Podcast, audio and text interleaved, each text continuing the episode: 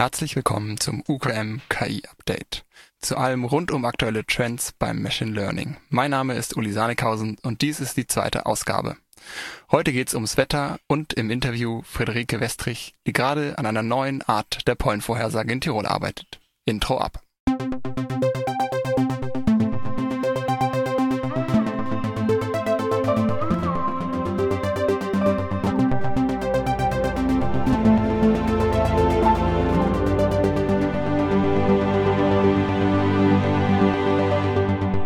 ForscherInnen von Google DeepMind haben im November 2023 in Science GraphCast vorgestellt. Eine Machine Learning Anwendung, die das Wetter zehn Tage in die Zukunft vorhersagen kann und bis zu 90 Prozent genauer als herkömmliche deterministische Modelle ist. Herkömmliche Modelle verwenden hochkomplexe mathematische Formeln, um die Vorhersagen zu berechnen. Was GraphCast macht, ist nicht ganz klar. Aber die Vorhersagen sind teilweise genauer. Vor allem für seltene Wetterphänomene, die mit herkömmlichen Modellen nicht immer zuverlässig vorausgesehen werden können. Mein Gast heute ist Friederike Westrich, die am Institut für Botanik der Universität Innsbruck in der Forschungsgruppe Vegetationsmodellierung im Projekt Pollenwarndienst Tirol arbeitet. Herzlich willkommen, Friede. Erzähl mal, was ist denn der Pollenwarndienst Tirol? Der Pollenwarndienst ist ein Projekt von dem Institut der Botanik und wird geleitet von Laurent Macaire und beschäftigt sich mit der Pollenkonzentration in Tirol. Und zwar, was so fliegt an ähm, Pflanzenarten oder auch Pilzsporen und daraus wird dann ein Pollenflugbericht erstellt, der eben ganz besonders für AllergikerInnen relevant ist, damit sie ihren Alltag besser planen können. Und wie genau läuft das ab? Der Pollenwarndienst hat in ganz Tirol sieben Pollenfallen. In Innsbruck, in Sams, in Lienz, in Obergurgel, in Reute, Wörgl und Galtür. Und da werden ähm, mit Maschinen die Pollen jeden Tag gefangen. In Innsbruck werden die Pollen auf dem Institutsdach von der Botanik gefangen. Ähm, da steht ein Gerät und das saugt ähm, den ganzen Tag über Pollen ein. Und in der, in der Mitte von dem Gerät gibt es eine kleine Spule und die dreht sich jede zwei Minuten oder Stück für Stück immer weiter. Und nach sieben Tagen wird die Spule ausgetauscht. Und was dann auf der Spule drauf ist, wird dann unter Mikroskop gelegt. Unter Mikroskop wird dann immer je ein Tag ähm, vom Pollenfang gelegt und die ExpertInnen zählen dann die ganzen Pollen. Zum Beispiel kennen viele sicher die Erlenpollen oder Haselpollen oder auch Birkenpollen oder ganz aktuell Ambrosiapollen. Ambrosia haben hochallergene Pollen. Ähm, deswegen ist sie für, für AllergikerInnen sehr relevant und das ist ein Neophyt. Der kommt gar nicht hier aus Tirol, sondern aus ähm, Nordamerika. Und die Pflanze breitet sich immer weiter aus und kann eben schwerwiegend verlaufende Energien her hervorrufen, zum Beispiel mit Asthma als Folgeerscheinung. Und daher ist es sehr wichtig zu verfolgen, wann diese Pollen fliegen und wie die Konzentrationen steigen. Und daher kann man auch vielleicht verfolgen, wie weit sich die Ambrosia-Art ausweitet und problematisch werden kann für Tirol. Abgesehen von dem Pollenflugbericht ist der Pollenwarndienst auch sehr wichtig für die Forschung. Die beschäftigt sich nämlich mit dem Klimawandel und wie und warum sich die Konzentration der Pollen verändert in der Tiroler Luft und was das für einen Zusammenhang mit dem Klimawandel hat. Und aktuell arbeitet ihr ja an einem neuen System, um diese Vorhersage und diesen Bericht noch genauer zu machen. Was kannst du uns dazu erzählen? Genau.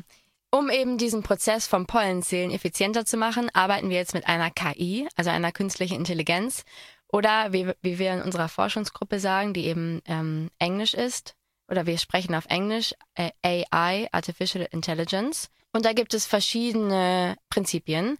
Also das Ganze beruht auf Machine Learning und wir beschäftigen uns mit Deep Learning. In meiner Arbeit beschäftige ich mich mit einem Programm, das die Pollen selber identifizieren soll am Ende. Gerade arbeiten wir noch mit Sporen, das heißt mit Pilzsporen, ähm, da die eben auch allergierelevant sein können. Man kann sich das Ganze so vorstellen, dass ich im Mikroskop über, die, über den Objektträger gehe und danach schön Sporenausschau halte, äh, die gut sind, um die AI quasi zu füttern.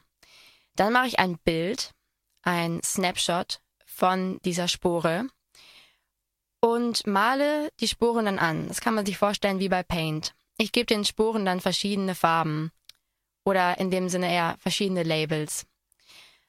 Ich fütter dann die AI mit diesen Bilddaten und starte ein Training. Dann kann ich auswählen, wie das Training stattfinden soll. Ähm, soll das eher schnell sein, eher komplexe Bilder erkennen? Ähm, da kann ich immer ein bisschen rumspielen. Und dann verarbeitet die AI die Bilder. Es geht dann meistens über Nacht. Also ich lasse es dann über Stunden laufen, 17 Stunden, komme am nächsten Tag wieder und schaue dann, was die AI mir quasi ausspuckt. Und wie sieht dann das Ergebnis aus? Daran wird noch gerade gearbeitet, weil es ist noch nicht optimal. Es kommt ein sogenannter Wert raus, das ist die Similarity. Und die soll nah, nah an 1 drankommen. Also bei mir ist sie gerade so bei 0,8. Und das beschreibt quasi, wie gut die AI dann die Spuren erkennen kann. Ich bekomme dann ein Deep Learning Netzwerk raus, so heißt das Ganze, gebe dem einen Namen und lasse das dann über ein Bild laufen, wo Spuren drauf sind. Und dann schaue ich mir das an, ob die AI die Spuren richtig erkannt hat oder nicht. Und dann sehe ich vielleicht, wo Probleme sind. Ein Beispiel. Eine Spore, Alternaria, das ist ein Schimmelpilz, sieht ein bisschen keulenartig aus, also hat ähm, oben eine Verdickung und unten einen länglichen Schwanz.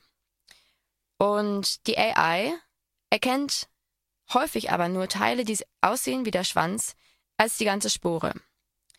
Und daran arbeite ich gerade und versuche der AI zu erklären, dass nur die ganze Keule die Spore darstellt und nicht nur kleine Teile davon. Spannend. Und wann wird es dann zum Einsatz kommen?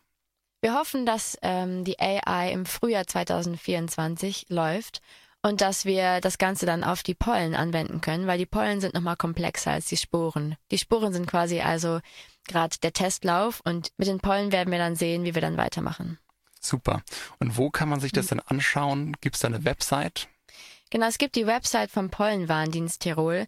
Da findet man zum Beispiel auch die Pollenflugberichte oder auch ähm, Neuigkeiten und da wird sicher auch mal was erscheinen zu der AI.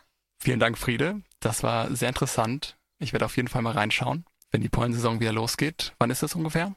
Die Pollensaison kann schon ab Februar anfangen und mit dem Klimawandel tatsächlich immer früher.